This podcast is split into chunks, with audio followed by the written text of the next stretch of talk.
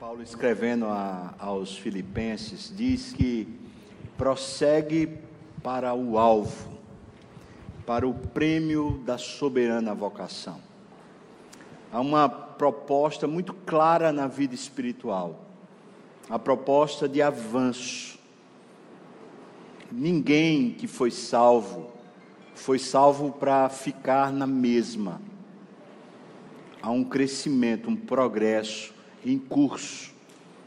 O que garante isso não é a nossa habilidade, é o poder do Espírito e a obra de Jesus que, pela graça, operam eficazmente sobre nós. Dentro dessa, desse tecido espiritual, essa malha espiritual, existe um, uma função nossa, uma participação nossa, que é a de crer Alguém já disse que crer é abrir mão do controle, é se entregar por completo. E as pessoas param de progredir à medida que elas param de se entregar, param de confiar no Senhor. Hoje eu quero meditar com você sobre esse tema. O que é que atrasa a sua vida? Faz com que a gente não caminhe mais. E como subtítulo coloquei: Não deixe seus 40 dias se transformarem em 40 anos, como aconteceu no texto que vamos ler, Números capítulo 13, a partir do versículo 25 até o versículo 33. Números capítulo 13, do versículo 25 até o versículo 33. A palavra nos diz assim: ao cabo de 40 dias, voltaram os espias da terra de espiar a terra. E caminharam e vieram a Moisés e a Arão e a toda a congregação dos filhos de Israel, lá no deserto de Parã, a Cádiz. Deram-lhes conta a eles e a toda a congregação e mostraram-lhes mostraram o, o fruto da terra relataram a Moisés e disseram: Nós fomos à terra a que nos enviaste, e verdadeiramente mana leite e mel, e aqui está o fruto dela. O povo, porém, que habita nessa terra é poderoso, e as cidades muito grandes e fortificadas. E também vimos ali os filhos de Anak, gigantes. Os amalequitas habitam a terra do Negueb. Os heteus, os jebuseus e os amorreus habitam lá na montanha. Os cananeus habitam ao pé do mar e pela ribeira do Jordão. Então Caleb fez calar o povo perante Moisés e disse: Eia, subamos, possuamos a terra, porque certamente prevaleceremos contra ela. Porém, os homens que com ele tinham subido disseram: Nós não poderemos subir contra aquele povo, porque é um povo mais forte do que nós.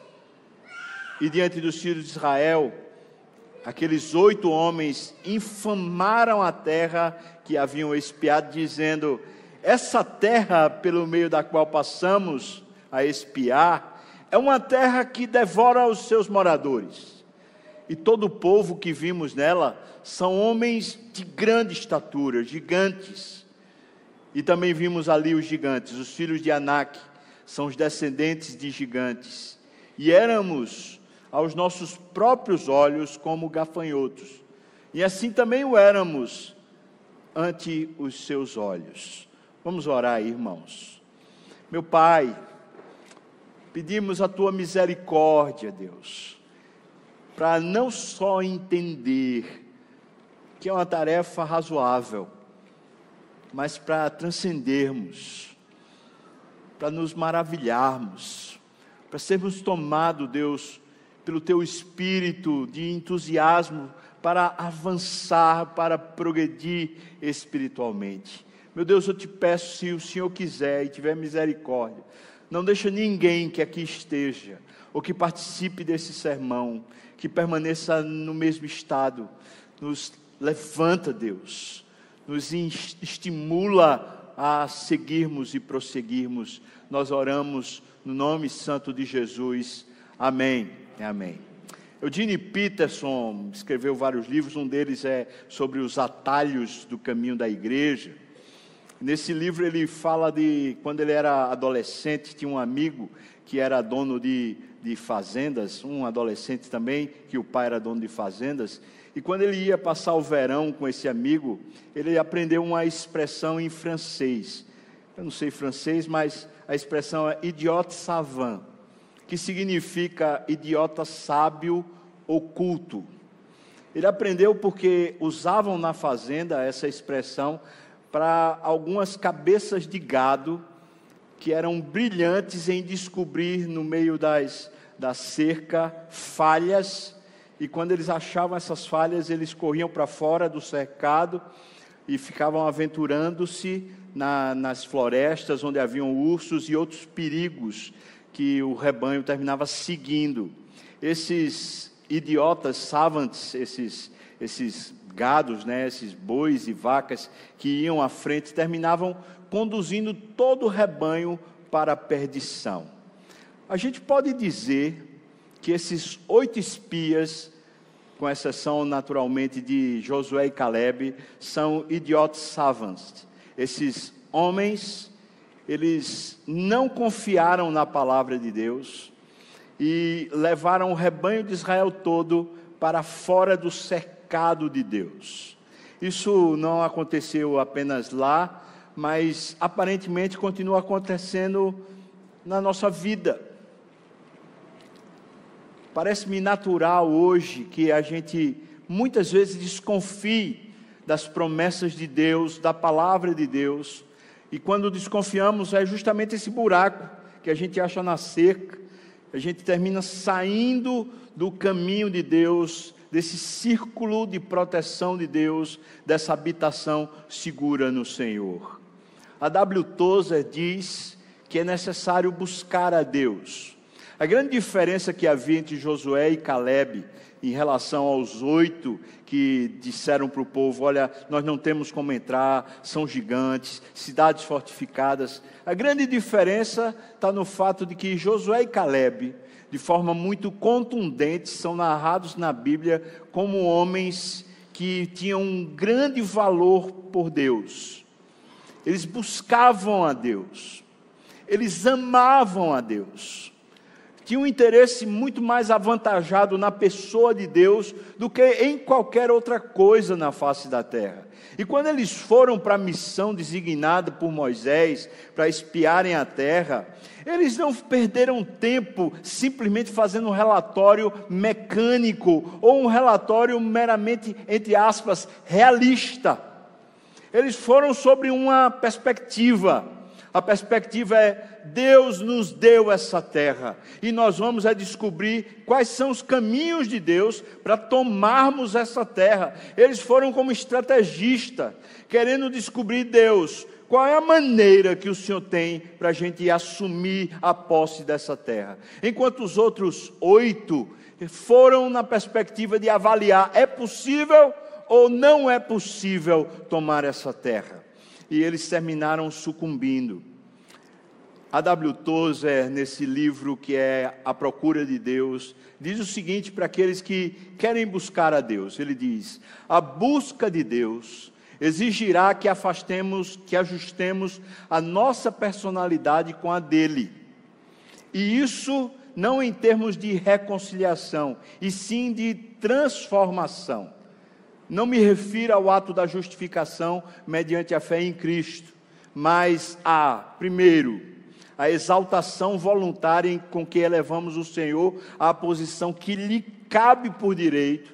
E, segundo, há um, um ajustamento espontâneo de todo o nosso ser àquele modo de submissão e adoração que se coadunam com a relação Criador-criatura.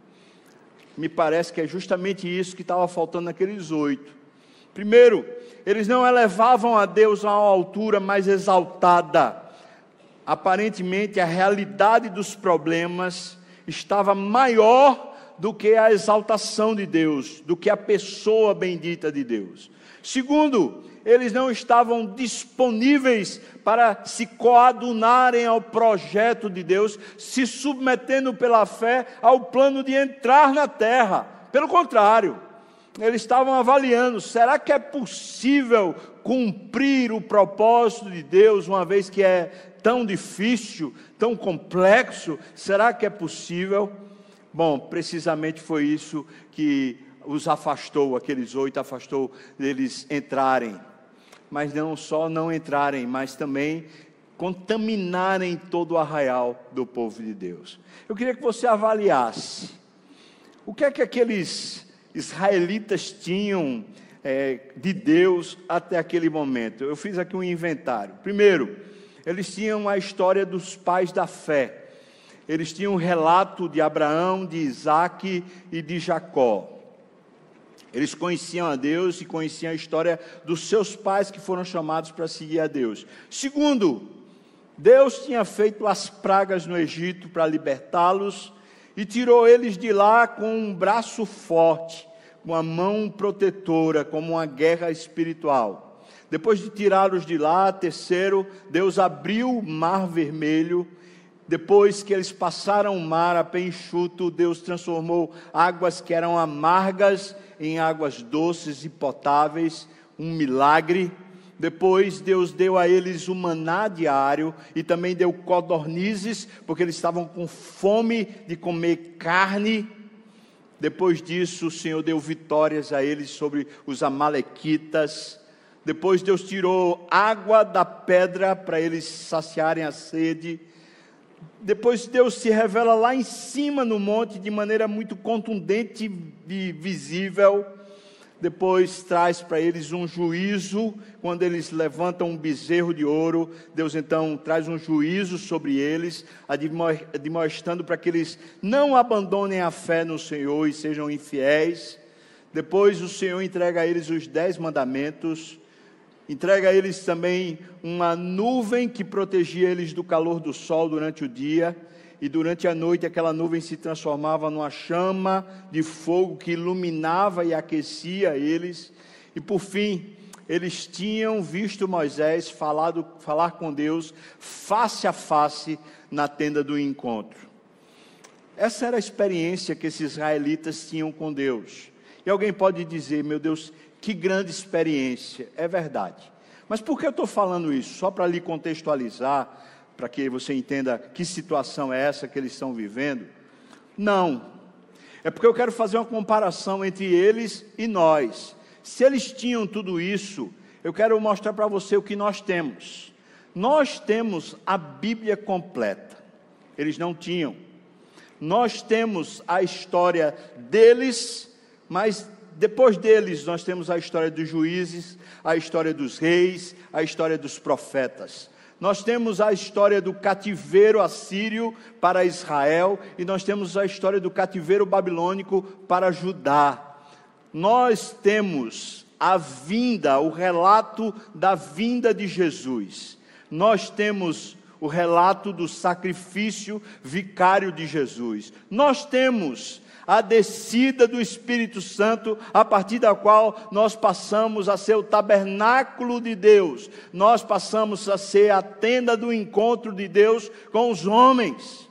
Nós temos a história e o exemplo dos escritos do apóstolo Paulo. Nós temos a história e o exemplo dos escritos da teologia paulina e de todos os demais apóstolos. Nós temos o Apocalipse, eles não tinham. Além de tudo isso, que já seria mais que suficiente, nós temos a história da igreja. Dois mil anos de história, com seus erros, que revelam para nós como é possível tropeçar, e também com seus acertos, que marcam para nós um cercado de proteção para que não nos desviemos. Irmãos, se fizermos uma comparação entre o que eles tinham e o que nós temos de Deus, nós temos infinitamente mais do que eles. E se Hebreus fala que eles foram indesculpáveis porque eles não confiaram no Senhor, tanto mais somos nós indesculpáveis por não confiarmos no Senhor para avançarmos. Nós podemos nos dispersar, temos tantas coisas na nossa vista, na realidade, para nos chamar a atenção, que às vezes nós de fato nos dispersamos nessa caminhada.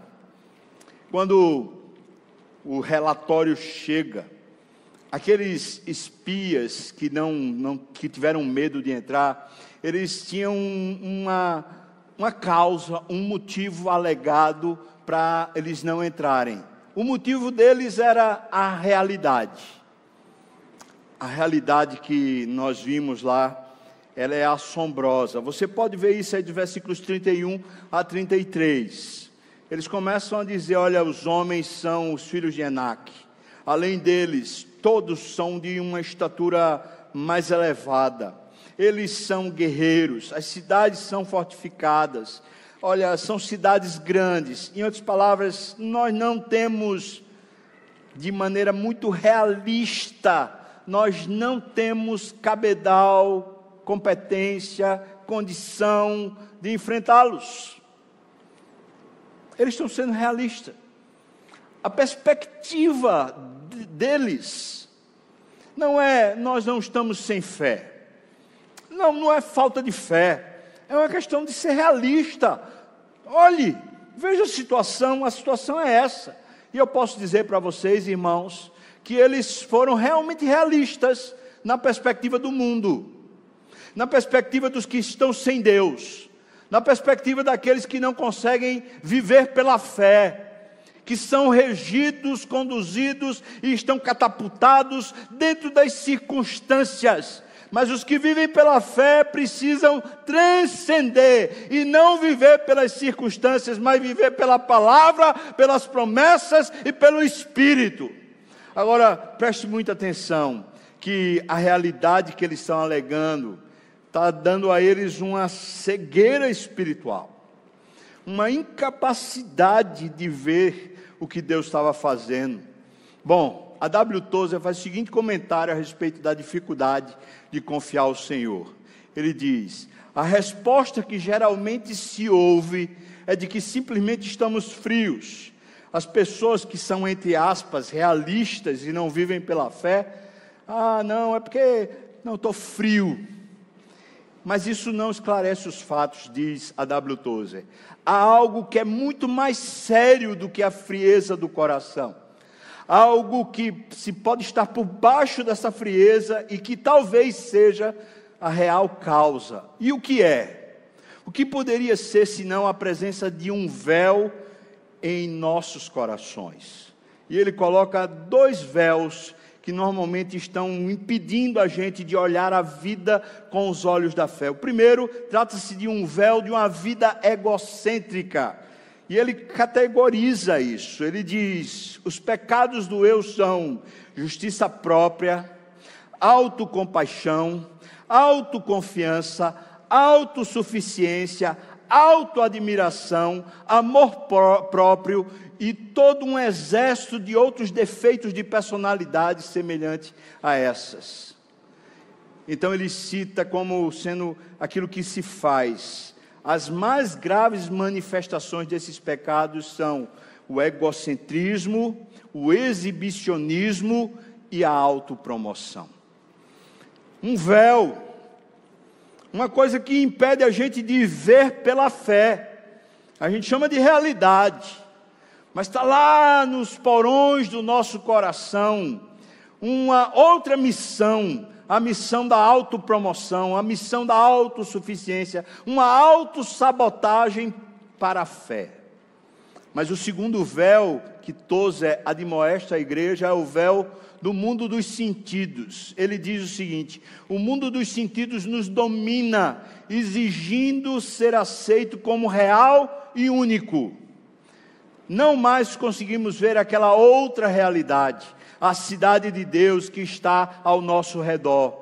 O visível torna-se inimigo do invisível, o temporal inimigo do que é eterno. O problema deles não era a realidade, era justamente a falta da realidade de Deus era a falta da percepção de Deus. Isso fica muito claro no versículo 11 do capítulo 14 de Números. Deus diz o seguinte, e o Senhor falou a Moisés, capítulo 14, versículo 11: Até quando me provocará este povo? Até quando não crerá em mim? Olha, olha como Deus vê. Não se tratava das dificuldades da realidade, se tratava de falta de fé, falta de crer, falta de olhar para as circunstâncias e dizer: Eu tenho um Deus suficiente para a minha vida. Eu tenho um Deus suficiente para os meus problemas. Eu tenho um Deus suficiente para me fazer vitorioso. Eu tenho Deus, e isso me basta. Tozer faz a seguinte pergunta a respeito dessa falta de fé: Por que os filhos de Deus, que já são redimidos, conhecem tão pouco daquela comunhão com Deus de que as Escrituras falam de maneira tão clara? Por que, é que a gente fica tão aquém dessa vida espiritual profunda? E a resposta a essa pergunta é a incredulidade crônica. Bom, irmãos, se você diz que é realista, que seja, mas preciso dizer para você: a fé capacita os nossos sentidos espirituais a funcionarem.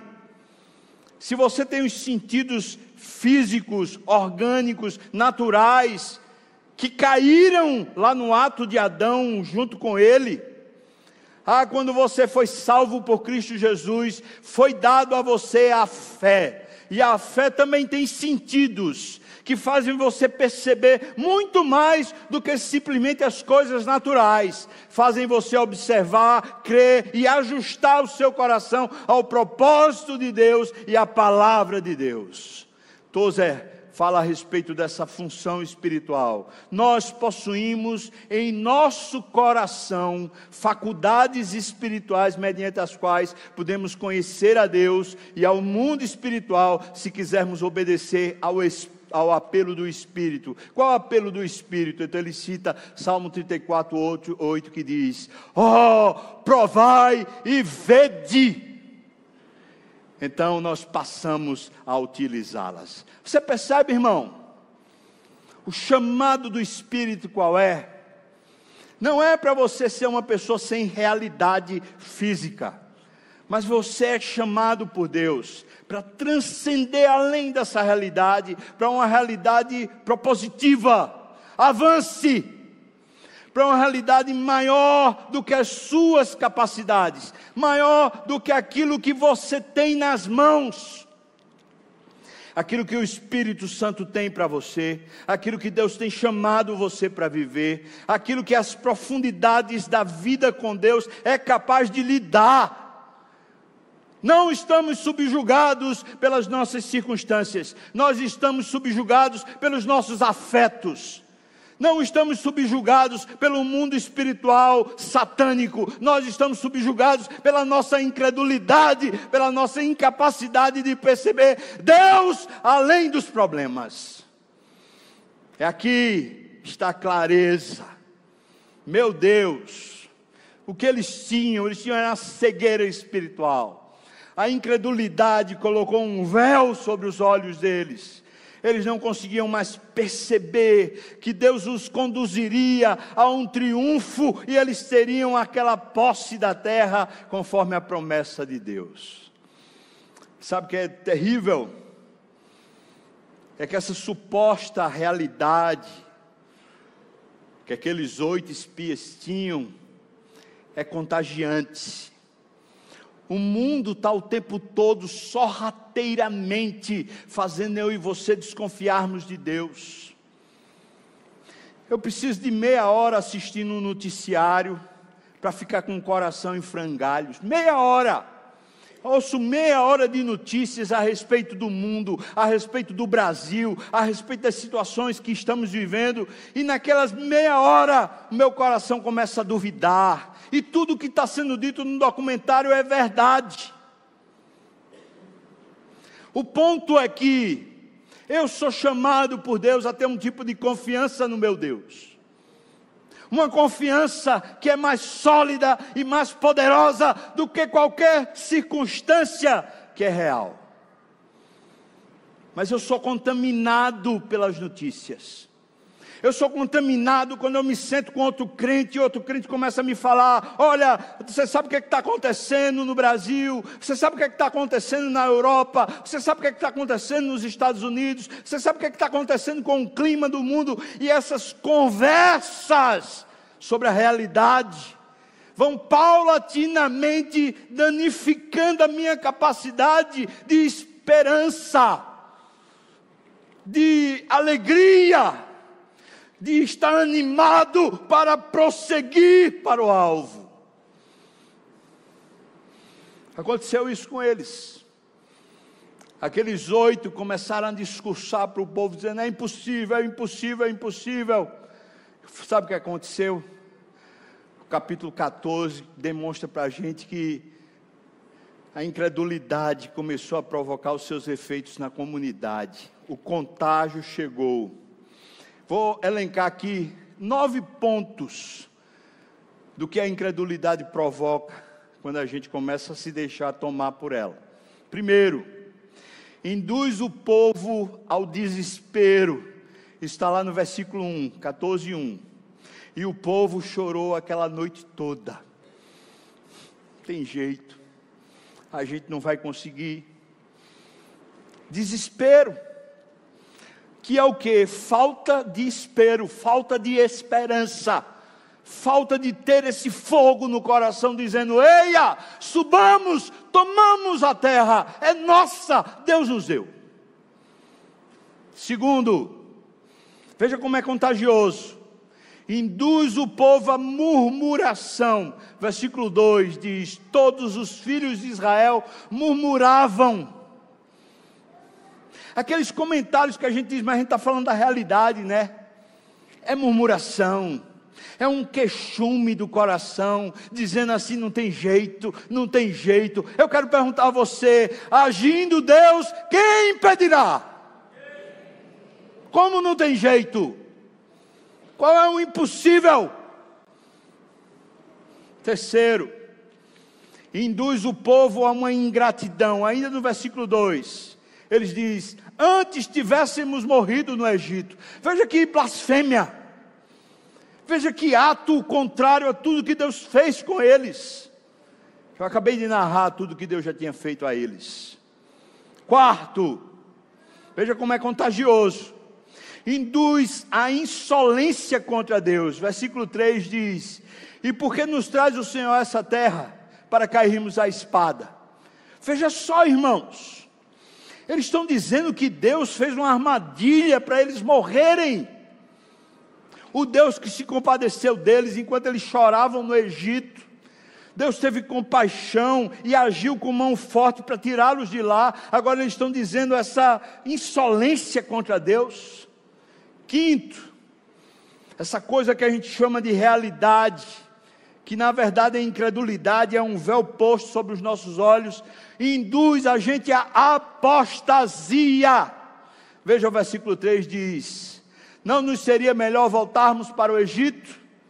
Ora, o que é voltar para o Egito se não abandonar o projeto de Deus, abandonar a caminhada com Deus e voltar às velhas práticas, voltar à velha vida?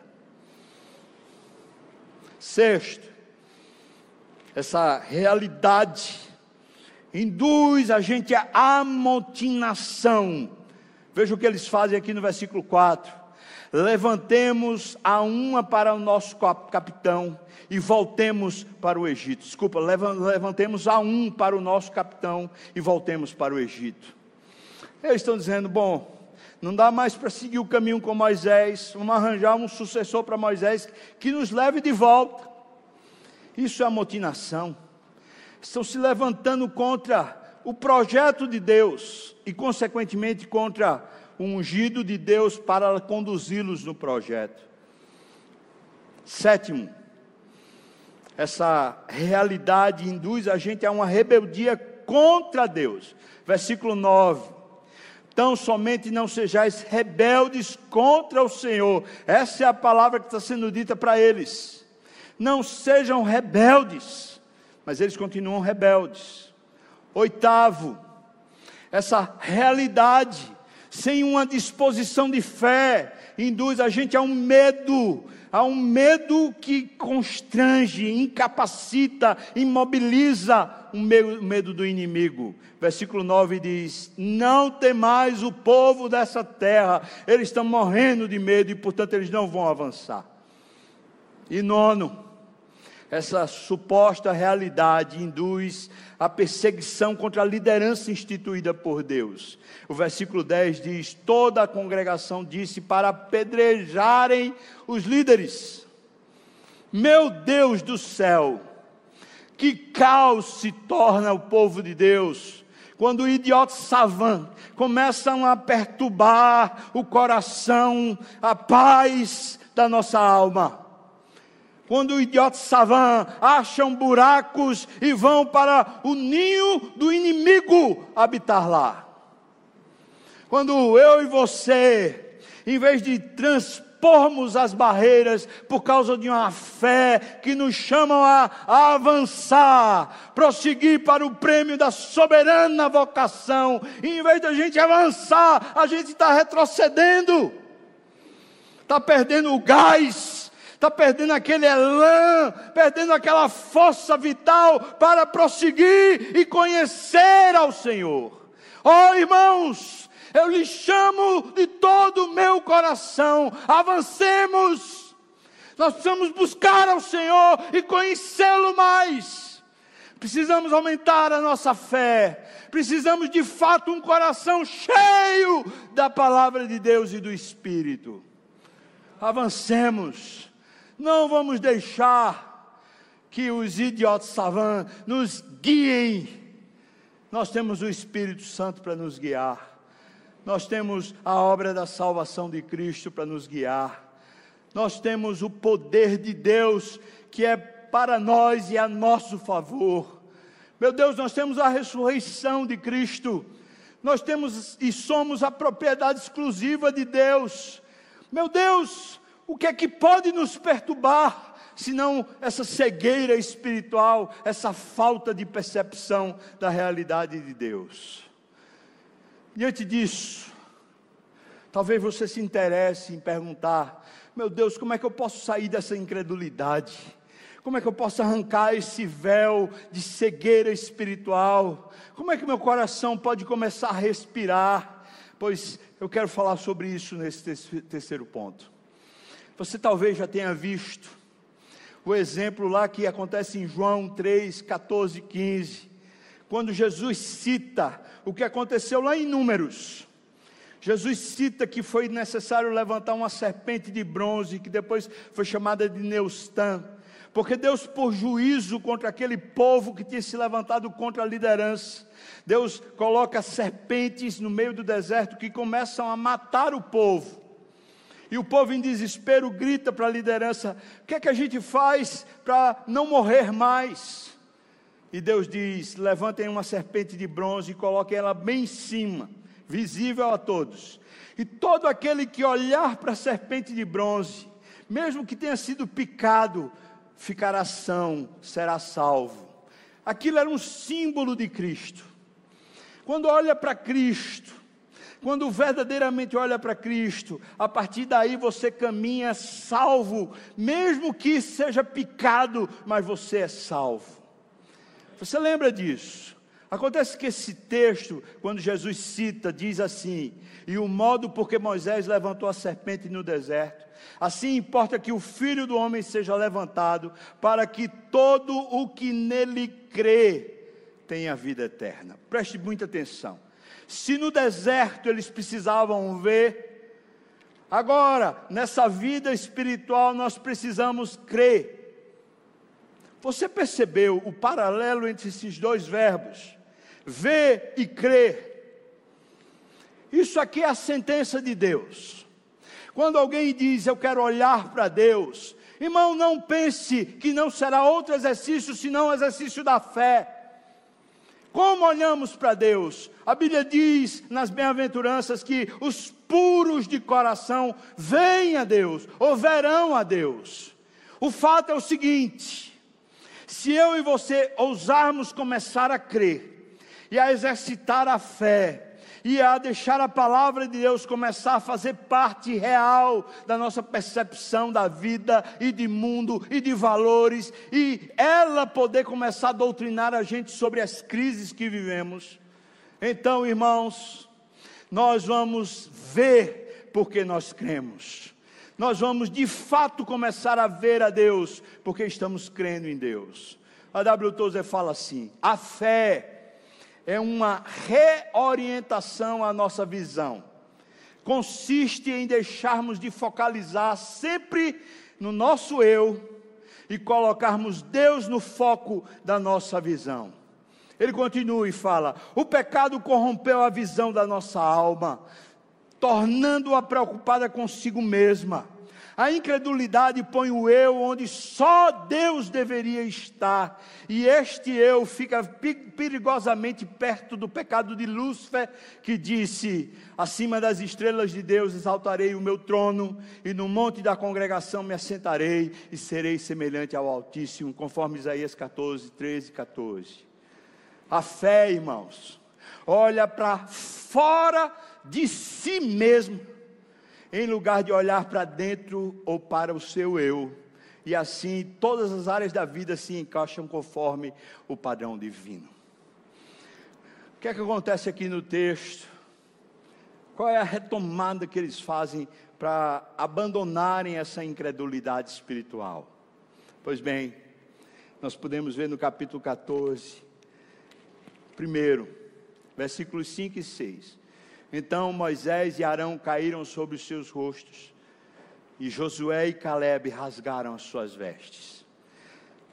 Aquela liderança espiritual que de fato queria continuar olhando para Deus e não se perderem no meio da calúnia, do descontentamento, da cegueira espiritual do povo, eles resolveram, eles, se quebrantarem Preste atenção, porque isso aqui é intrigante nesse texto. Ora, eles acabaram de dizer: vamos colocar um novo capitão no lugar de Moisés. Depois eles disseram: vamos apedrejar Moisés e Arão e todos os líderes. Eles estão começando a pensar que é possível substituí-los. Isso talvez fosse a realidade que Satanás queria colocar nos olhos de Moisés, Arão, Josué e Caleb já que eles não tinham caído naquela realidade de olhar a terra prometida e ficarem com medo dos gigantes. Então, uma nova realidade se impõe. É a realidade de um povo descontente, de um povo desobediente, de um povo incrédulo. E aquela nova realidade poderia ser a maneira do diabo lançar no coração de Moisés, de Arão, de Josué e Caleb uma indisposição de continuar mas Josué, Caleb, Arão e Moisés, em vez de se deixarem contaminar com a incredulidade do povo, eles se levantam. Como?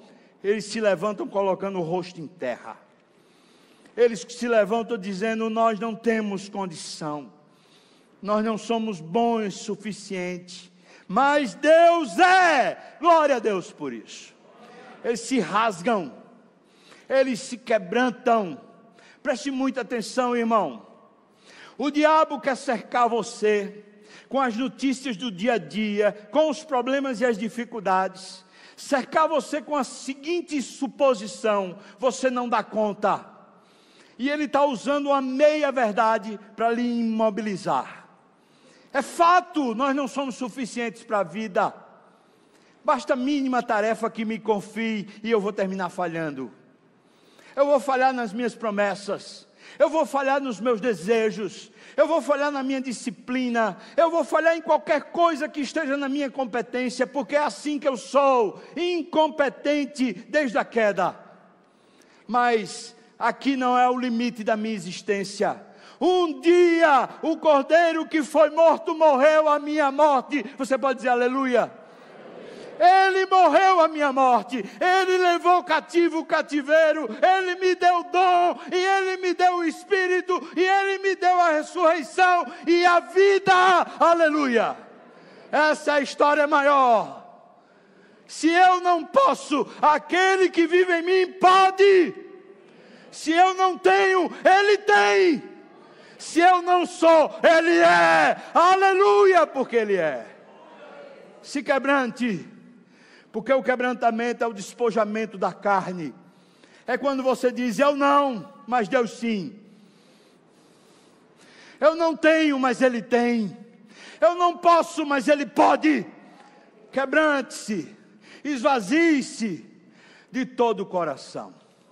Você quer lidar com a sua incredulidade, com a sua cegueira espiritual?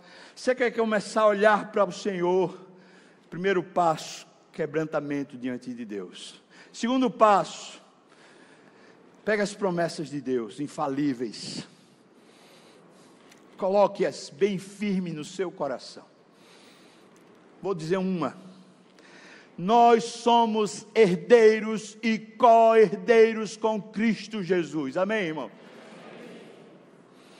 Deus disse que essa terra será nossa, a terra toda, toda a terra. Meu Deus, porque eu vou brigar por um pedaço de terra, um pedaço de chão agora?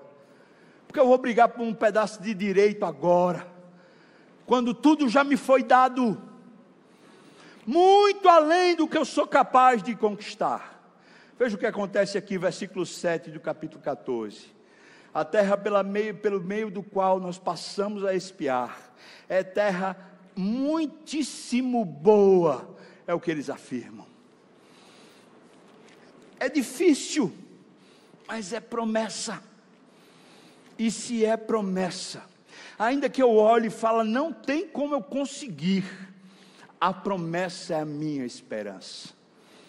Eu vou conseguir, eu vou ter, eu vou possuir, está me dado pela palavra de Deus, pelo empenho do Espírito, pela obra de Jesus. Não há nada que possa roubar isso de mim. Irmãos, será que não cremos que nós seremos os que julgarão a terra? Nós julgaremos os anjos. Há uma realidade muito maior para nós do que essa, essa mediocridade dessa realidade que só os nossos sentidos contemplam. Terceiro, nós precisamos aprender, e isso quer dizer um processo a ser guiado pelas verdades da salvação. Eu coloco aqui três verdades da salvação que estão expressas aqui. No versículo 8 do capítulo 14, ele diz: Quando Deus se agrada do seu povo, ele se torna imbatível. Sabe por que diz aqui? Se o Senhor se agradar de nós. Você acredita que Deus se agrada de você, irmão? Mais uma vez, o diabo é só rateiro. Vai dizer, como é que Deus pode se agradar de mim? Porque eu sou pecador, e é verdade. Eu peco, Deus não se agrada do pecado. Mas será que eu posso crer que a salvação é o sangue de Jesus me purificando de toda iniquidade? Você pode crer nisso? Será que você pode crer que os méritos de Jesus tornam você uma pessoa que Deus se agrada, e quando Deus se agrada, nada é impossível, irmão. Ponha isso no seu coração. Não é uma permissão para pecar, é o contrário, é um poder para não pecar. Meu Deus, Ele se agradou de mim. Quando eu estou conversando com Deus a respeito dos meus problemas, eu não estou conversando com uma pessoa que está desconfiada a meu respeito. Eu não estou conversando com uma pessoa que tem desdém comigo. Eu não estou colocando diante de Deus e Deus está dizendo assim: ah, não sei se eu vou fazer alguma coisa, não. Eu estou conversando com alguém que me ama. Ele sabe quem eu sou. Mas Ele quer o meu bem. Ele resolveu, eu não mereço, mas Ele resolveu se agradar de mim. Por causa dos méritos de Jesus que Ele imputou a mim.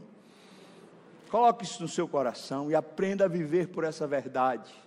Alguns momentos da minha vida, eu estava bem cabisbaixo, as situações estavam me cegando, e eu estava realmente andando como quem vai para o túmulo. Lembro certa feita andando pela, pelo calçadão de Boa Viagem, olhando só para o ladrilho e dizendo para Deus: Olha, está difícil, eu não quero, e reclamando sobre uma série de situações. E ali, enquanto eu falava com Deus sobre os infortúnios que tomavam conta da minha cegueira, eu vi como um sussurrado do Espírito Santo falando: Você é o meu amado. Meu Deus, eu objetei na hora e falei assim: como é que eu posso ser amado do Senhor? Está acontecendo tudo isso. E então, como uma memória de fé veio, olha para a cruz, olha para Ele, Ele se agradou de você, Ele resolveu ser moído por causa das suas transgressões, Ele resolveu dar a vida no seu lugar, você é amado. Aquele negócio, irmão, aquele, aquela vitamina espiritual encharcou meu coração.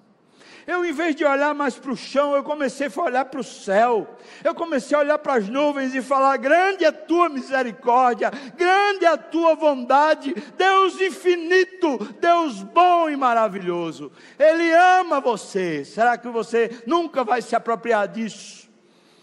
Ele resolveu se agradar. Versículo 9 ele diz: O Senhor é conosco, guarde isso no seu coração. E portanto, não os temais. A nossa vitória não está na nossa capacidade e na nossa força, mas há uma verdade incólume que vem como obra da cruz. Jesus disse: Eis que eu estou convosco quase todo dia. Assim? Foi como? todos os dias. Todos os dias. A minha presença irá convosco. Versículo 9. Terceira verdade da salvação. Tão somente não sejais rebeldes contra o Senhor. Você quer realmente sair da incredulidade? Então comece a brigar com essa rebeldia comece a se indispor com a rebeldia, com essa sua contínua concessão, ah, mas não posso, ah, mas não aguento, ah, mas para com isso no nome de Jesus. Trata seu coração. Pessoas que, por causa de um problema, ah, um problema com o marido, um problema com o irmão na fé, um problema com a igreja, um problema sei lá com quem. Começa a dizer: Ah, eu não consigo ir, eu não consigo mais cultuar, eu não consigo mais pregar, eu não consigo mais louvar. Pelo amor de Deus! O que é que Deus tem a ver com os seus problemas? Será que a gente não consegue perceber, irmãos? Que a gente pune muitas vezes a Deus por causa dessa incapacidade da nossa fé. Para com isso. Vamos deixar de ser menino na fé. Não tem a ver, irmãos, com o que nós conseguimos, mas tem a ver com a fé que Deus nos deu, que pode ser operosa. Para concluir, quero dizer o que a W. Tozer diz. Ele fala: longos períodos de meditação bíblica podem purificar o nosso olhar e dirigi-lo para Deus. A frequência aos cultos da igreja pode até expandir a nossa expectativa e aumentar o nosso amor aos irmãos na fé. Nossa maneira de servir a Deus, o trabalho que executamos com diligência e as funções que exercemos, tudo isso é bom e deveria ser praticado por todo crente. Três coisas que ele está falando. Primeiro, meditação na Bíblia. Segundo, participação nos cultos. Quarto, terceiro, serviço, ministério para Deus. Três maneiras da gente estar presente, estar ativo na vida com Deus. Mas ele continua. E na continuação ele fala o seguinte: Mas sempre deve estar presente em nós uma contemplação ao Senhor, que é o que dá sentido a todas essas práticas. Não basta longos períodos de leitura da Bíblia, não basta a gente estar presente em cultos, e não basta a gente estar com algum ministério. O que vai fazer essas coisas se harmonizarem é essa contemplação, é essa fé, esse olhar para Deus, esse confiar no Senhor. confiar no Senhor. Deus cuida de você. Vai dar certo, irmão. Deus cuida de você. Os olhos da nossa alma, digamos assim, vão sendo aperfeiçoados, capacitando-nos a olhar para Deus, ao mesmo tempo que os nossos olhos materiais contemplam as cenas desse mundo. Nós não saímos da terra, ainda estamos aqui. As realidades terrenas que os nossos sentidos percebem continuarão a sabotar enquanto a gente não for aprendendo a viver pela fé. Eu lhe lembro, sem fé é impossível agradar a Deus. Eu lhe lembro que é pela fé que nós somos salvos. E eu lhe lembro que aqueles homens e mulheres que foram dissuadidos da sua fé por causa do relato daqueles oito espias, eles transformaram os 40 dias que os espias tinham passado olhando a terra em 40 anos de peregrinação no deserto. Naquele momento, eles atrasaram a vida espiritual deles 40 anos. 40 é um número paradigmático nas Escrituras, é um número de purificação. Jesus passou 40 dias no deserto em oração, se preparando para o ministério. 40 é o tempo do dilúvio. 40 é o tempo de Deus purificar alguma coisa. 40 dias que eles faziam de, de espiar a terra, era o tempo do preparo espiritual para eles entrarem na terra. Mas por causa da desconfiança e da cegueira espiritual, os 40 dias se tornaram 40 anos. O que é que atrasa o nosso progresso espiritual? O que é que tem transformado os nossos dias em anos? Em vez de a gente avançar, a gente fica simplesmente no deserto, continuando a ser provado nas mesmas coisas, porque a gente não avançou para além. O que é isso? Por que, que a gente não progride? Está aqui a explicação. O que é que atrasa a nossa vida? Cegueira espiritual. Ou incredulidade ou, numa outra maneira de dizer, essa falta de seriedade em buscar a Deus.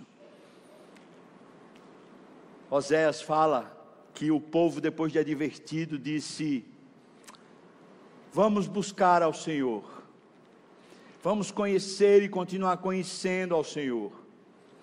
Mas depois Deus fala: O vosso amor é como uma neblina acontece cedo de manhã, mas logo passa. Não sejamos assim. Não sejamos como aqueles de Israel que se deixaram envolver pelos idiotas savants e terminaram se perdendo, caminhando 40 anos em círculos pelo deserto. Não vamos deixar esse ano de 2024 se tornar em 40 anos de, de atraso, irmãos. Vamos buscar a Deus. Vamos de verdade abrir o nosso coração, rasgar a nossa, nossa postura espiritual e dizer: Senhor, eu não estou aqui para promoção pessoal, eu não estou aqui para benesses próprias, eu estou aqui para te amar, para te servir, para te conhecer de todo o coração. Você topa, irmão? Buscar ao Senhor. Ele diz aqui: olha sempre que estamos em contemplação ao Senhor, isso dará sentido às nossas práticas espirituais. Releve, transcenda nessa manhã. Qual é, talvez assim, o assunto que mais imobiliza você? É sua incapacidade física? É a sua incapacidade mental? É, talvez as marcas do passado, feridas que foram feitas, que você diz, eu ainda não consigo superá-las. Talvez as situações que estão na sociedade, influências de idiotas savantes que estão levando você para fora do cercado. O que, irmão? Tente fazer esse diagnóstico hoje. E se você percebeu uma delas, ou todas elas, ou algumas delas, que tal você hoje dizer: Deus, eu quero dar um ponto de reparação hoje, agora, não quero mais seguir assim, eu quero transcender, Deus, eu quero ir além, eu realmente quero te conhecer, eu realmente quero te amar, eu realmente quero te olhar, eu quero ser levado por olhos espirituais, por uma certeza de fé, por um amor e um aconchego contigo, Senhor. Eu quero a Ti, Deus, de todo o coração. Que tal, irmão? Rasgue o coração hoje. Coloque-se de verdade diante do Senhor. E se você topa isso, chamo você a ficar de pé para a gente orar nessa manhã. Meu Deus, não basta, Senhor Deus, palavra de homem, e não basta a consciência humana, é muito mais do que isso, é um agir poderoso do Espírito, o que transforma a nossa vida, Deus. Meu Pai, se alguém fica de pé, se eu estou de pé, é para te dizer que queremos caminhar em submissão a Ti, com olhos fitos em Ti. Por isso, faça a gente crer, ajude-nos na nossa falta de fé. Senhor, nós precisamos e queremos. Abre, Deus, esse deslumbramento no nosso coração para Ti, Senhor, e para Te encontrar de verdade, Senhor Deus. Ó oh, meu Pai, se tem alguém que está, entre aspas, frio, o que eu te peço, Senhor, arranca essa frieza e dá agora um novo coração, Pai. Se, meu Pai, a gente está sendo guiado por influências ruins, eu te peço, no nome de Jesus, dá-nos um filtro espiritual e uma capacidade de abandonar essas influências, Deus. Senhor, firma os nossos pés. Não deixa a gente caminhar como Oséias descreve, uma, uma coisa que cedo passa, mas faz a gente caminhar, Deus, como Abacuque fala, com os pés como os da coça, que saltam, que pulam, que buscam a Ti de verdade, Senhor Deus. Senhor, como suspira, coça pelas torrentes das águas. Ó oh, Senhor, meu coração por Ti, ó oh Deus, anela e suspira. Queremos de Ti, Deus. É isso que nós buscamos. Ajuda-nos, Senhor, e nós oramos no nome de Jesus.